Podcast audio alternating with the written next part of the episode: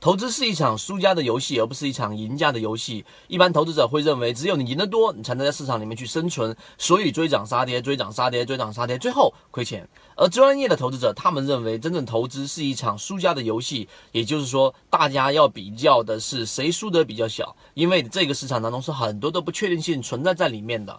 那么这一点就已经让我们明白，投资是一场输家的游戏。那么怎么在这个输家的游戏里面尽可能的减少这一个你输的概率呢？我们。要提到一个很重要的词，叫做安全边际。在很早之前，我们提到过，安全边际就假设是一百块钱的东西，如果你。估算出它的这个估值是九十块钱，那么这个时候你买入，你的安全边际是很小的。但是如果你在七十块钱买入，或者说是在五十块钱买入，那么这种情况之下，你的安全边际就会特别高，并且有一个非常大的一个缓冲期。即使你的市场，你判断的市场出现了问题，或者说方向出现了问题，最终你就可以盈利。